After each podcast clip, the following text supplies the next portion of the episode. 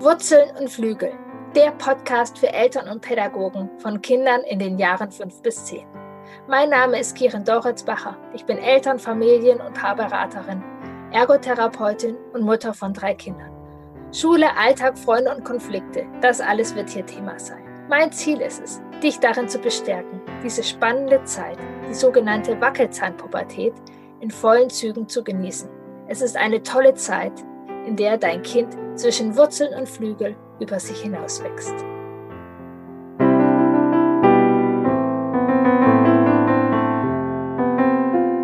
Herzlich willkommen. Ich freue mich, dass du hier bist, dass du zuhörst. Heute äh, gibt es eine neue spannende Podcast-Folge mit Dirk Fiebelkorn, dem jungen Pädagoge. Er ist Vaterpädagoge und ja, hat die Jungen im Blick für Eltern, Kitas und die Schule. Es wird in dieser Podcast-Folge darum gehen, wie wir Eltern, wie wir Pädagogen die Jungs in ihrer Entwicklung unterstützen können. Und wir werden uns auch beschäftigen mit der Frage, braucht es Jungpädagogen? Und wenn ja, warum? Wenn du diese Folge bis zum Ende hörst, wirst du ja Impulse bekommen, wie du die Beziehung zu deinem Kind, zu deinem Jungen stärken kannst und auch als Mutter, Vater, Pädagoge von Mädchen wirst du hier sicherlich etwas mitnehmen. Und wir beschäftigen uns auch mit Fragen, wie ist das mit Schießspielen? Wie ist das mit Wettkämpfen? Ähm, und was ist, wenn ja ein Junge ganz schön ruhig ist? Ich freue mich, lieber Dirk, dass du da bist. Warum Jungpädagogik? Wie bist du da drauf gekommen und warum findest du das so wichtig?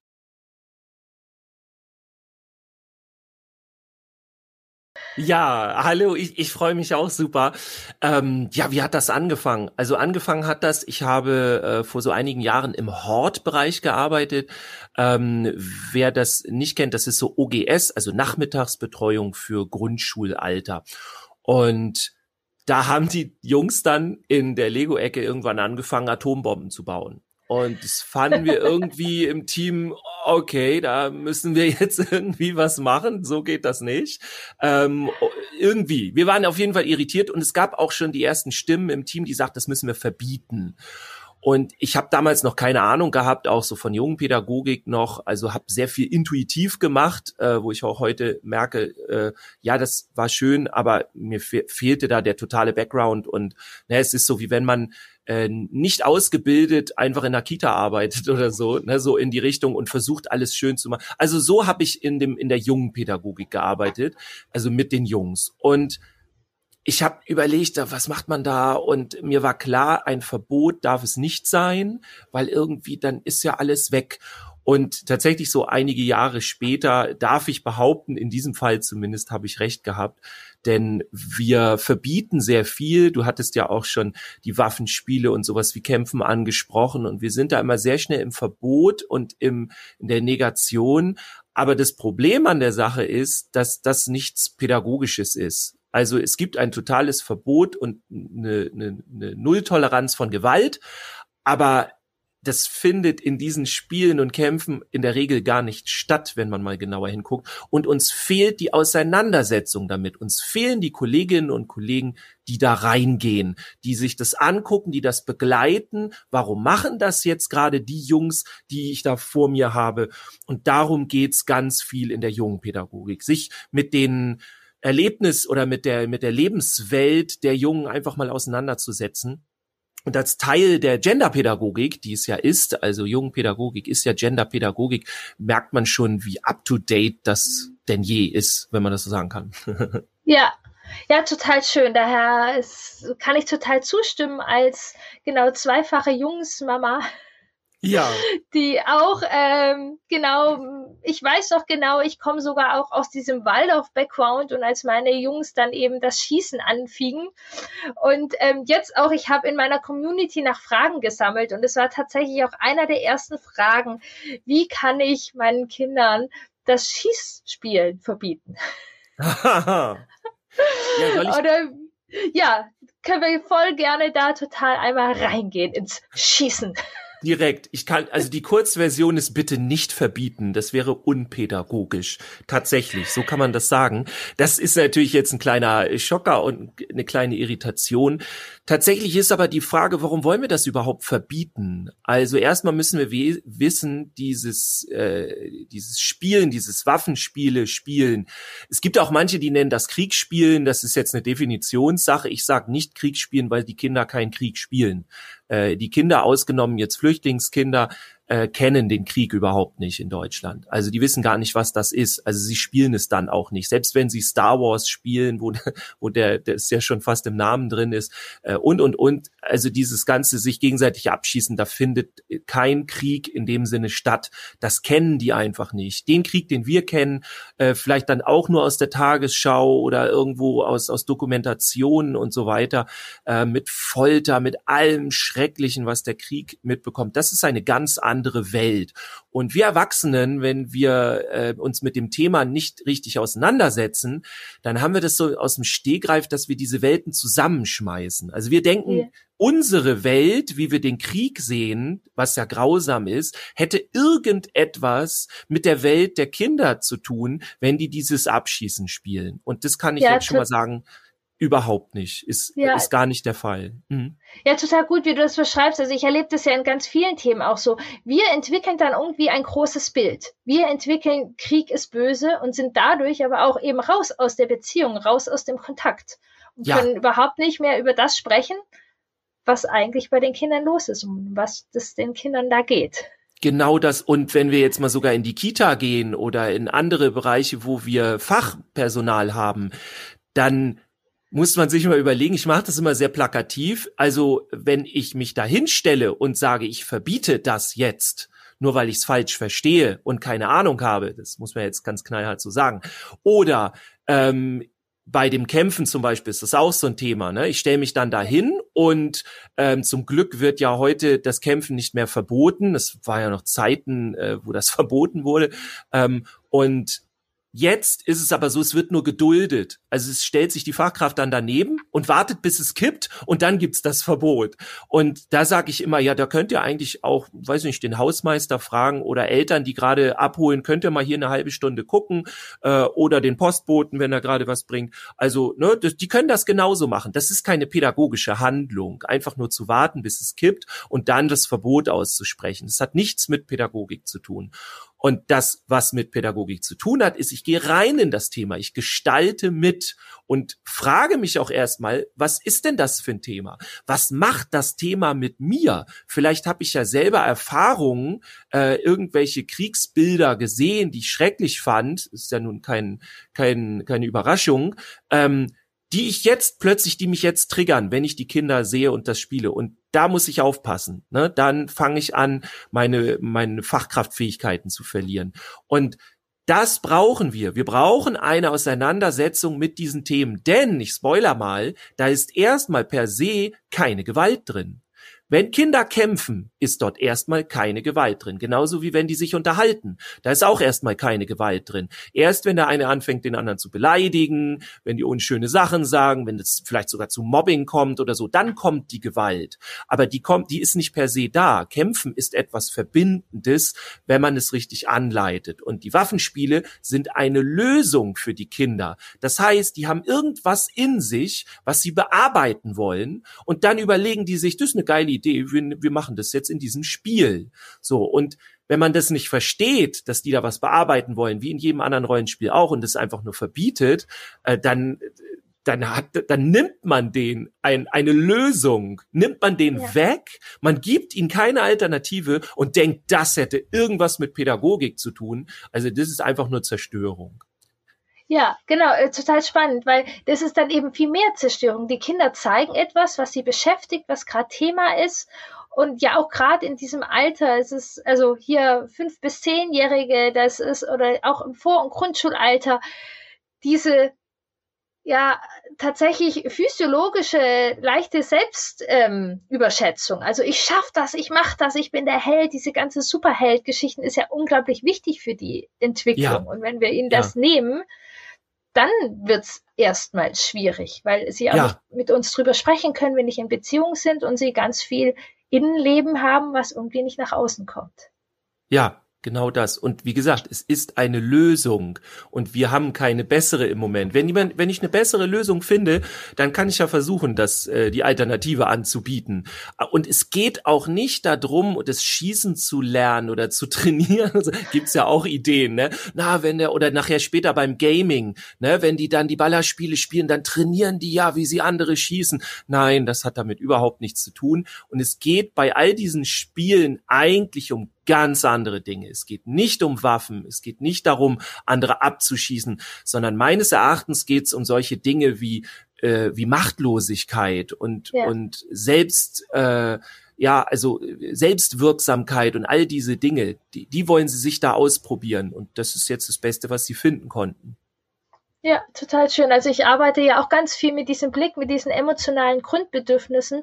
Und da ist diese Selbstwirksamkeit total eben ein ganz, ganz wichtiges Grundbedürfnis, was gerade auch in diesen Jahren ähm, total ja einen Stellenwert hat und für die Zufriedenheit ja. braucht. Und der Alltag sieht einfach auch oft so aus, dass wir da genau hingucken dürfen. Wo hat mein Schulkind eigentlich diesen Raum für seine Selbstwirksamkeit, für diese Gestaltung, für ja auch diese Macht, diese Verantwortungsübernahme? Ja. Ja, denke ja. ich auch was mache ich denn jetzt, wenn die da im Hort schießen oder hier zu Hause rumschießen? Ja, also erstmal lassen. Ich finde, das mit dem Schießen ist eine großartige Möglichkeit, auch schon ganz kleinen Kindern Gewalt zu erklären. Denn ich sage immer, die einfachste Form der Gewalt, und ich gebe ganz offen zu, die ist nicht mal gegendert, und ich komme ja aus dem Genderbereich, äh, Gewalt ist, wenn der eine mit dem anderen was macht, was der nicht will. Und das mache ich extra so einfach. Es gibt äh, in unserem Bereich, auch in der Pädagogik, immer so komplizierte Sprüche und so komplizierte Erklärungen, die kommen gar nicht an. Und wenn ich mit, mit Kindern arbeite im Elementarbereich, dann kann ich dann nicht die dicken Sprüche auspacken. Und insofern ist das ein Spruch, den jedes Kind, jeder Erwachsene auch sofort versteht. Damit kann ich arbeiten. Wenn ich das jetzt habe, ja, diesen, diese Erklärung und dann ähm, bin, bin ich in diesem Spiel und ähm, es sind andere Kinder da oder ich bin da und ich werde abgeschossen oder die anderen Kinder, dann kann ich den Kindern erklären, oh Moment, ihr wisst jetzt aber gar nicht, ob die das mitspielen wollen, ob die das gut finden, dass sie ab, also imaginär sind wir, ne? ja. dass sie imaginär abgeschossen werden, ja. Äh, vielleicht wollen die das gar nicht und ich behaupte auch immer von mir selber, ich möchte das gar nicht, egal ob ich das möchte oder nicht, um diese Resonanz zu bieten und zu sagen, wenn ihr das doch mit mir macht, dann ist das Gewalt und das möchte ich nicht. Wenn ihr euch verabredet, ihr findet das cool, euch macht das Spaß, ja, und ihr rennt da rum, schießt euch ab, äh, schießt Laserbälle durch die Gegend oder was weiß ich, ja, irgendwas Science Fiction gerne immer. Ich find's immer sehr schön, wenn es sehr surreal ist. Ähm, ja, dann habt ihr euch verabredet und dann ist da keine Gewalt drin. Das ist äh, ne, da, da, das ist alles super. Ja. Nur passt auf, wenn andere kommen. Und das ist so, dass die beste Möglichkeit, den Kindern äh, Gewalt zu erklären äh, auch da, wir machen ja immer den Fehler, äh, wir reden immer so viel. So, ich nehme mich da auch gar nicht raus. ähm, ja, wir, wir reden mit den Kindern immer unheimlich viel. Macht lieber irgendwas in Bewegung mit den Jungs. Macht ein Spiel, fünf bis zehn Minuten, was ihr zu einem Thema konzeptioniert habt äh, oder um, umtransferiert habt. Ja, also irgendein Tickspiel oder sowas. Ich habe zum Beispiel ein Tickspiel, Zweierfang, da geht es darum, äh, sich zu zweit an die Hand zu fassen und dann ist man safe. Das heißt überall anders, okay. nie oder Haus oder so. Ne? Dann kann man nicht getickt werden. Und das ist, da, damit kann ich super erklären, wie man sich Hilfe holt und kann das auch direkt eintrainieren trainieren. Und das ist viel besser, als ganz viel zu reden. Ja, ja und äh, das ist das eine. Also ich erkläre denen damit die Gewalt. Und ich sage mal ganz konkret, was ich in der äh, in, in dem Hort gemacht habe. Die haben zwar keine Atombomben mehr gebaut, aber Raumschiffe. Und bei den Raumschiffen waren überall Kanonen dran, ja. Und ich bin zu denen hingegangen und habe der größte Fehler, den man am Anfang macht, ist die Bedenken zu äußern und zu sagen, was ist denn da los? Und das geht doch nicht. Alles, was man macht, ist eine Mauer bauen, ja, zwischen den Kindern und man selber und sagt, ich verstehe dich nicht, weil immer immer dran denken, die Themen, die die Kinder haben, sind oft sie selber. Und wenn ich sage, ich habe keine Lust auf dein Star Wars, ich habe keine Lust auf dein Ninjago oder was es da gibt, ja, dann gebe ich damit rüber, ich habe keine Lust auf dich. Ich habe keine Lust, mit dir eine Beziehung einzugehen oder die auszubauen. Das, das muss uns klar sein. Das ja, vergessen wir total häufig. Total wichtig, ja. Und dann, wenn ich das mache und, und da reingehe, dann sage ich erst so, wow, super Raumschiff, oh, wie sieht das denn aus? Und da, das ist ja mega, wie habt ihr das denn so? Und was ist das? Und dann sag ja, das sind dann die Laserkanonen und damit können wir alle abschießen. Oh, krass, sag ich dann, alles klar. Ähm, ich sehe ihr seid voll die Profis in Sachen Raumschiff bauen. Und das möchte ich gerne nutzen. Hole ich mir ein Flipchart-Papier, so ein riesiges, großes, ein Edding, hau das auf den Boden und frag die, ihr seid, ihr seid die Macher. So, was braucht ein gutes Raumschiff? Lasst uns mal sammeln. So, man ist nirgendwo, in, in keinem Hort, in keiner Kita, wo dann die Kinder sagen, nö, tut mir leid, habe ich keine Lust drauf. Die freuen sich, dass jetzt endlich mal jemand kommt und über ihr Thema redet. Das heißt, ich werde überfallen von den Kindern. Das ist großartig. Das macht Riesenspaß. Und dann in, in der Kita zum Beispiel male ich Piktogramme und dann sammeln wir. Und die ersten 100 Ideen sind Laserkanonen, Geschütze und was nicht halt. Mache ich alles, male ich alles drauf. Und dann kommt es das 101. Kind und sagt, ja, ja, Laserkanonen. Und dann ich, ja, okay, wir haben ja Laserkanonen schon. Was, was denn noch? Und jetzt sind sie äh, tatsächlich, bedränge ich sie damit, in die Vielfalt zu gehen. Und dann gab es so eine Stille, als ich das das erste Mal gemacht habe, das werde ich nie vergessen.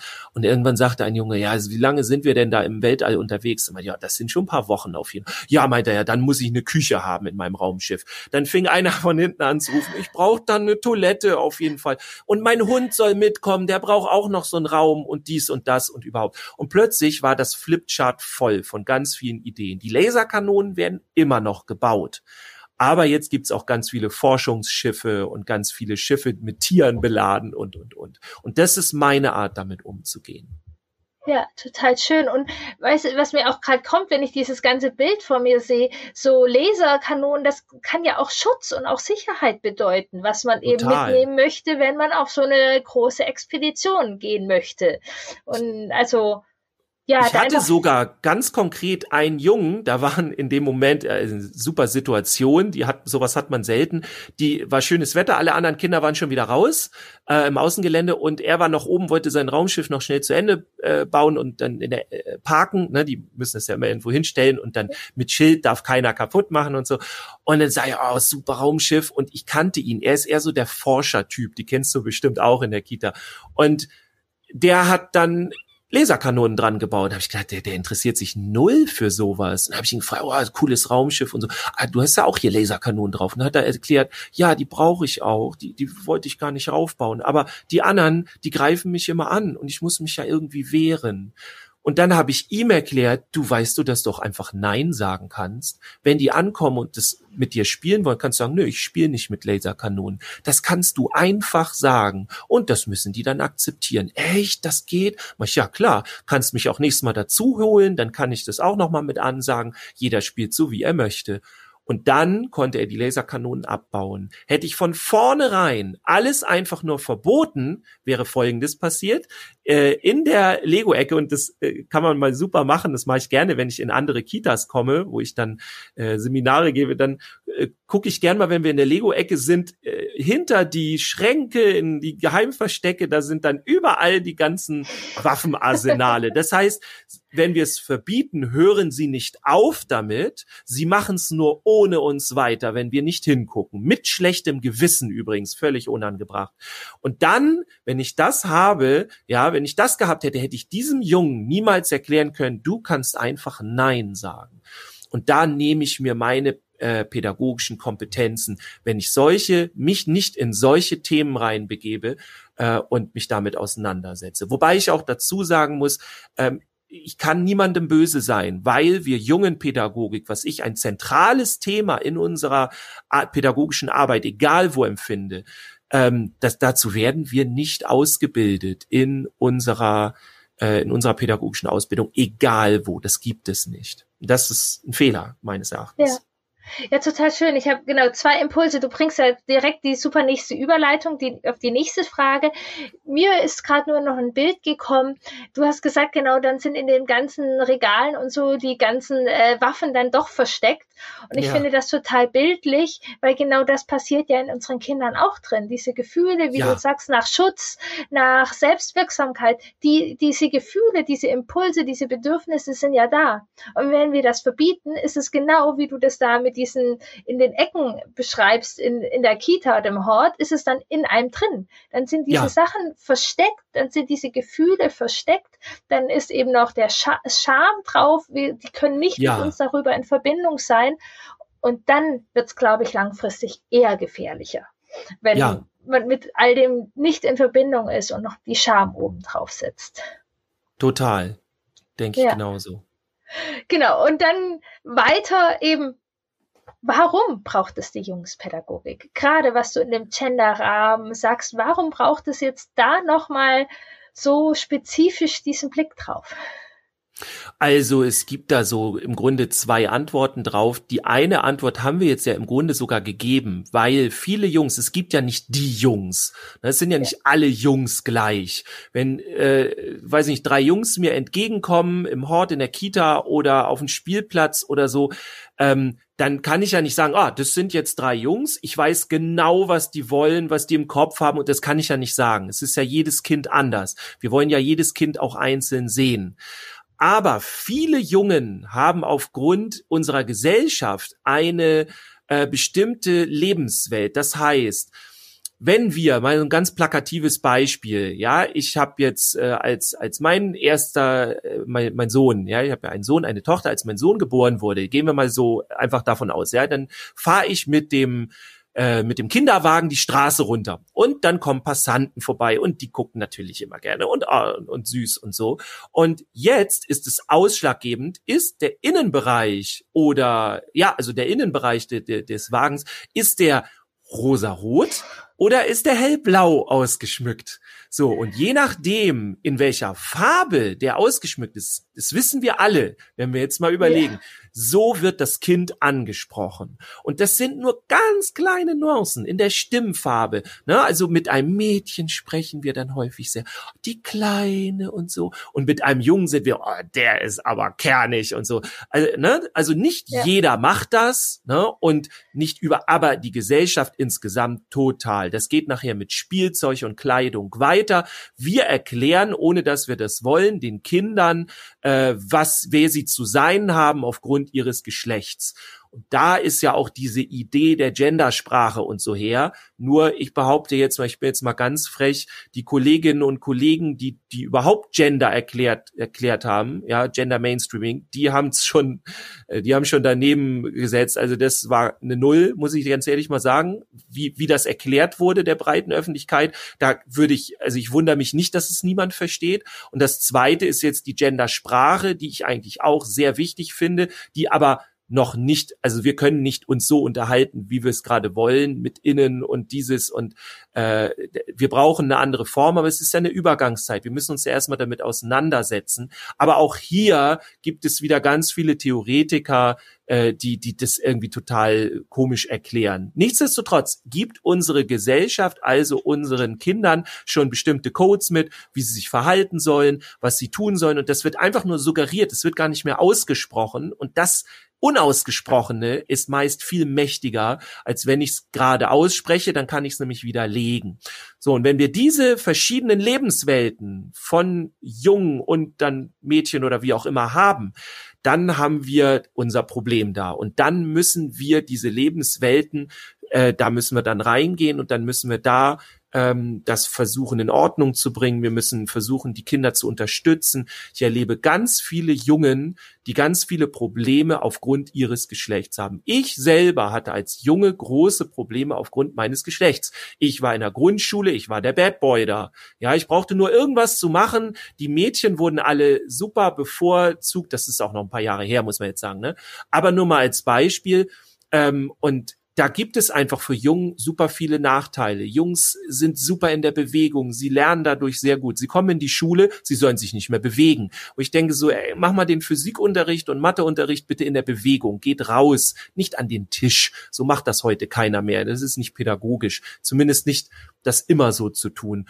Ähm, und die andere Seite sind halt wirklich diese konkreten Situationen. Ich erlebe ganz viele Jungen, die eben dieses Abschießen toll finden. Ich habe da ganz selten Mädchen, warum das auch immer so ist, ja, aber sie finden es toll. Und ich habe das aber auch gerne gespielt. Ich weiß ja, noch, wir durften das auch nicht so richtig, aber wir hatten im Kindergarten unseren Kletterbaum und haben dann da auch immer die andere Gruppe abgeschossen.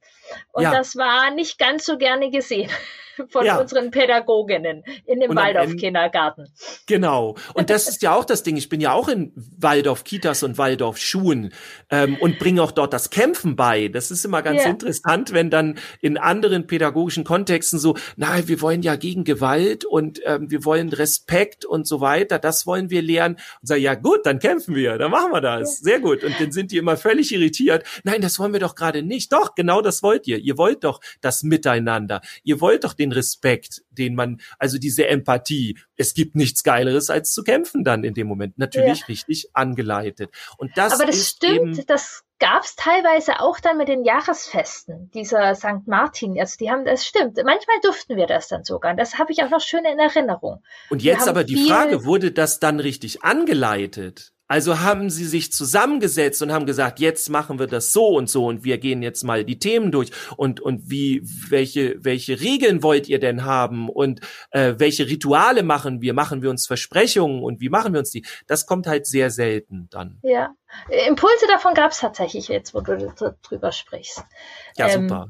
Ja, genau. Aber ja, ich finde es auch total wichtig, auch als ähm, weil genau ja auch diese es ist ganz viel eben äh, die anderen Impulse geprägt. Also ich kenne mein eines Kind kam in den Kindergarten.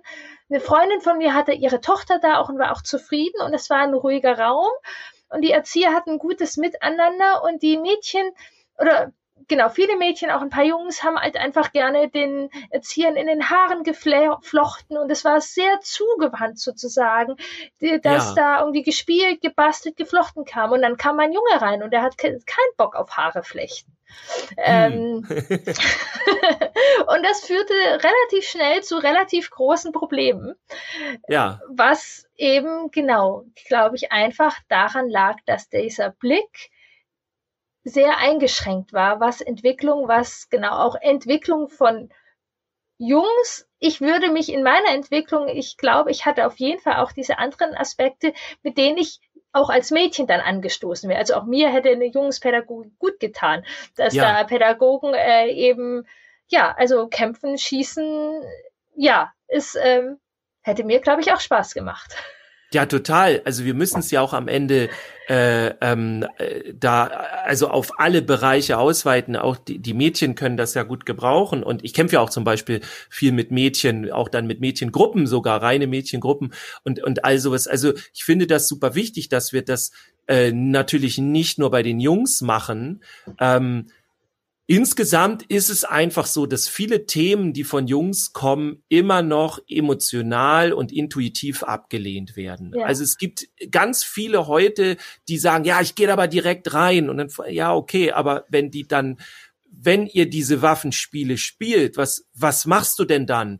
Ja, ich äh, ich finde es auch super, ich verurteile das nicht und ich kenne das auch und so. Und dann sage ich, ja, aber Hast du dich mal gefragt, warum die das machen? Gehst du pädagogisch auf die Reise und überlegst dir das, suchst dir Informationen, beobachtest die Kinder und fragst dich, warum das so passiert? Das passiert nämlich so gut wie nie. Das Erzieherinnen und Erzieher sagen, ja, ich, ich finde das auch völlig okay und ich finde das mal, ne, und wir brauchen das hier überhaupt nicht zu verbieten und das ist gar nicht so bedenklich, wie die meisten denken. Das ist ja nicht die jungen Pädagogik. Die jungen Pädagogik ist dann, sich zu fragen, warum ist das so, damit ich das Thema pädagogisch überhaupt verwenden kann. Wenn ich das nämlich kann, dann bin ich Profi. Das heißt, wenn ich das Kämpfen unterstütze und so weiter, ja, und, und mir da was überlege oder so, dann ist das schön. Aber das ist nicht die jungen Pädagogik. Die jungen Pädagogik ist dann, sich zu fragen, was ist denn eigentlich das Kämpfen? Warum machen die das? Wo wollen die hin damit? Wie kann ich das gut anleiten? In der Regel geht das ohne, ähm, ohne Weiterbildung geht das gar nicht, weil man kommt da ganz selten drauf. Ich wäre auf das, was ich alles gekommen bin, auch wenn ich hätte jetzt fast gesagt, Native Speaker bin in dem Bereich. Ja, mir fällt das alles sehr stark zu, ähm, weil ich mich dafür interessiere. Aber trotzdem wüsste ich nicht mal die Hälfte, wenn ich mich nicht weitergebildet hätte. Und darum geht es. Also es geht darum, ja. sich selber dazu zu entschließen, ich gehe rein in diese Themen. Ich setze mich damit wirklich auseinander und nicht nur, ja, ich finde die ja gar nicht schlimm. Ich bin ja auch, ne, ich, ich bin da auch schon sehr neumodisch und so und ich lasse das alles zu, kein Problem. Ich spiele sogar mal mit. Das ist nicht die jungen Pädagogik, sondern es ja. ist wirklich pädagogisch aufzuarbeiten. Darum geht's nachher. Ja, und dann kommt man auch, genau, auch bei sich an. Was ist meine Geschichte ja, damit? Und total. Ähm, ja, was bedeutet das für mich? Ja, total spannend. Ich hätte noch ganz schön viel, aber ich glaube, ähm, es ist auch, äh, genau, wir haben total viel spannende Themen, wo auch jeder sich nochmal was mitnehmen kann. Vielleicht können wir auch dann nochmal, ja, äh, ein, ein paar Punkte, ähm, dass es äh, zusammenfassen oder, ähm, ja, dass, ähm, genau, das ist so Sinn, also das ist, glaube ich, auf jeden Fall das meiste, was ich mir mitnehme. Und ich, ich denke auch so gerne in Bilder. Ich, mir hat dieses Bild total gut gefallen, wenn du in Kitas kommst, wo sozusagen Waffen verboten sind, dass dann das alles versteckt ist und heimlich gespielt wird. Ja. Dass wir das als Einladung nehmen, dass es darum nicht gehen soll, dass die Dinge versteckt und heimlich sein sollen, sondern dass wir eben offen gucken dürfen, um was geht es eigentlich. Und ähm, dann auch eben damit in Kontakt sein können. Geht es um Schutz, geht es um Macht, geht es um Selbstwirksamkeit und dass das ja wichtige Bedürfnisse von uns sind. Ja, total. Ja. Und genau dafür braucht es eben diese jungen Pädagogik, dass wir das begleiten können. Und du, genau, du arbeitest ja auch mit Pädagogen, du hast jetzt sehr viel Pädagogen gesprochen, aber du arbeitest ja auch genauso mit Eltern, die ja diese Prozesse von ihren Kindern begleiten wollen und vielleicht ja auch äh, vor Kitas stehen, wie ich vor vielen Jahren stand und die Erzieher mir erzählen wollten, dass mein Kind falsch ist, weil es nicht so gerne Haare flechtet wie manche andere Kinder. ja, also mit Haare flechten kriegst du mich ja sowieso nur ganz schwer. Ich kann das übrigens, nur bei mir nicht. Also äh, ja, jetzt werden nicht die, die, die Hörer und Hörerinnen vielleicht nicht alle, äh, also ich, ich habe keine Haare auf dem Kopf, um das mal ganz klar auszudrücken. Deswegen, aber ich kann Haare flechten. Also ich habe ja eine Tochter und ähm, habe ihr sogar auch schon von Ray von Star Wars so die Haare geflochten und da, da kommt dann der Papa wieder durch. Aber ja, ich mache das sehr gerne. Aber bei Papa dauert aber... das immer so lange. genau. Ja, ja genau, tatsächlich. Genau. Tatsächlich arbeite ich genauso wie du gesagt hast mit den Fachkräften. Also ich gehe in die Einrichtungen, äh, gebe dort die Seminare und äh, auch wenn du das jetzt heute da draußen gehört hast und hast gesagt, oh, das, das fand ich jetzt interessant, aber irgendwie fühle ich mich doof, dass ich das nicht weiß. Bitte fühl dich nicht doof. Du kannst es nicht wissen, weil wir es nicht in unseren Ausbildungen haben. Jetzt weißt du aber, wo du es bekommen kannst und wenn du es dir nicht holst, das Wissen, äh, dann, äh, dann bist du selbst schuld, hätte ich was gesagt. Also Seminare Ganztagsseminare, Mehrtagesseminare in Kitas, in Schulen, in äh, im Grunde pädagogischen Einrichtungen, die mit Jungen irgendwie zu tun haben. Äh, das ist so mein Hauptding. Ansonsten auch viel mit Eltern. Jetzt finden demnächst viele Elternabende online statt und so weiter. Auch Elternabende in Präsenz. Natürlich meistens kombinieren wir das. Also dann gibt es ein Seminar an der Kita oder an der Schule und Tag vorher, den Abend vorher gibt es einen Elternabend. Ähm, also sowas ist typisch auch viel Einzelcoachings, die ich mache, die gehen dann über online, dann auch viel mit Eltern. Und in letzter Zeit finde ich das so genial, wenn ich Einzelcoachings habe, dann kommt nicht nur die Mama, die dann häufig nämlich anfragt, sondern der Papa ist auch dabei. Und das ist super genial, weil dann können wir da richtig tief reingehen und dann kann ich denen richtig helfen. Also Jungenpädagogik, ja. das ist mein Ding. Und wenn dazu irgendwelche Fragen sind, dann bin ich gerne für euch da. Total schön. Ich würde dir noch gerne die Fragen stellen, die ich jedem meiner Gäste oder ja. Gästinnen stelle. Eine Erinnerung von dir in den Jahren fünf bis zehn, die besonders lustig, traurig, mutig oder verbunden war. das ist Grundschule, ne? Ja, so ähm, plus minus. Ganz schrecklich. Ja, ich habe diese Zeit als sehr schrecklich empfunden. Aufgrund dessen, dass ich eben Junge war und überall angeeckt bin und überall nur äh, irgendwie mir Probleme entgegengeschleudert wurden und alles. Also leider ja. Ich habe ja. das Glück, dass ich durch die jungen Pädagogik das alles ähm, jetzt heute noch anders sehen kann und das verarbeiten konnte, weil man muss ganz viel Biografiearbeit auch dann machen, also mit sich selber. Das ist immer das Irre. Wir wollen, ich werde immer gerufen für die Kinder, aber eigentlich geht's ja um uns Erwachsenen. Aber das ist tatsächlich so meine Erinnerung was hast du denn toll in Erinnerung von Seiten deiner Eltern oder Pädagogen? Was hat dir gut getan oder was hat dich bestärkt? Also Pädagogen und, und Lehrkräfte und so weiter leider damals nichts. Das ist ja heute zum Glück echt anders. Oder zumindest, äh, ich habe es damals nicht erfahren, aber ähm, heute, ich darf heute mit so vielen tollen Pädagogen und, und Lehrkräften zusammenarbeiten. Also einmal das so. Ähm, was habe ich damals? Also ich war auf jeden Fall in dieser Fantasiewelt drin. Äh, meine Mutter ist Kunst- und Kunstgeschichtslehrerin gewesen und kannte sich mit der ganzen römischen, ich glaube, sie kannte sich mit allem aus, mit allen Mythologien und so. Und das fand ich ganz großartig. Und bei mir ging es erst später los mit der mit der schönen Zeit, hätte ich jetzt fast gesagt, so da war ich 13, 14, da habe ich Karate entdeckt. Und da war ich sehr erfolgreich. Mit in Turnieren war ich jedes zweite Wochenende beim Turnier. Das sind ganz tolle Erinnerungen auf jeden Fall. Ja. Wie schön, wo du dann da sozusagen Selbstermächtigung hattest in dem Raum. Genau. Wo du immer äh, ja nicht reingepasst hast. Aber und wie schön und wie, wie passend auch, dass da eben Fantasie ein großer Raum gespielt hat für dich. Ja. Und das dann vielleicht dann wieder ein kleiner Verbindungsmoment war, dass die, die Geschichten deiner Mutter sozusagen dich in deiner Fantasie ihr dann Verbindungsraum ein bisschen ja. hattet. Ja. Ja, wie schön. Ich, ich, ich finde das immer total spannend, was, ja, wir im Rückschluss irgendwie so mitnehmen aus diesen Zeiten. Lieber Dirk, ich danke dir total. Ich frage sonst an dieser Stelle immer, wo findet man dich? Du hast jetzt schon ganz viel erzählt, aber vielleicht willst du noch dein Podcast und vielleicht noch eine Sache oder auf den Ja, genau. Wie kommt man, wenn man mehr Dirk haben möchte? Wie, ja. wie, wenn man mehr jungen Pädagoge möchte? Was Ganz simpel, egal wo ihr seid, vielleicht seid ihr auch bei, äh, bei Social Media, irgendwie bei Facebook bin ich tatsächlich bisschen wenig, weil mein Facebook funktioniert irgendwie nicht richtig. Ich bin total viel bei Instagram, ähm, ihr findet mich aber egal wo, wenn ich irgendwo bin, unter der jungen Pädagoge, alles zusammengeschrieben, mit AE, ne, wegen, wegen ohne Ä, Internet und so, also der jungen Pädagoge, auch der jungen Pädagoge.de, scrollt ihr runter, könnt ihr mir unten eine Nachricht schreiben, ganz simpel. Also da findet ihr mich überall eigentlich, wo ich denn dann bin.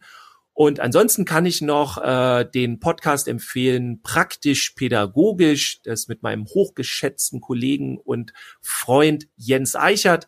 Und wir äh, kommen, wenn wir nicht jetzt gerade Sommerpause haben, dann kommt unsere Folge immer äh, freitags. Äh, morgens ist die dann da und äh, wir nehmen alle möglichen pädagogischen Themen sehr locker und praktisch auseinander, haben dann ein Pläuschchen und äh, da kann man uns ein bisschen zuhören, wenn man denn Lust hat und äh, ja, sich eine Erklärung abholen für irgendwas oder äh, einfach nur ja, einfach nur ein bisschen äh, das Hören genießen. Ja, das ist ja schön, das passt. Also donnerstags gibt's hier Wurzeln und Flügel und dann am Freitag praktisch genau. pädagogisch. Genau. Genau, die müsst dann am Donnerstag schon durchgehört haben. Ne? Ja, und wir bleiben ja auch fast manchmal in der Nähe von den 30 Minuten. So sieht's aus. Bei uns auch so. Dirk, ich danke dir total für dieses schöne, lebendige, ähm, kraftgebende Gespräch. Ganz dicken Dank zurück. Vielen Dank, dass ich in deiner Sendung sein durfte.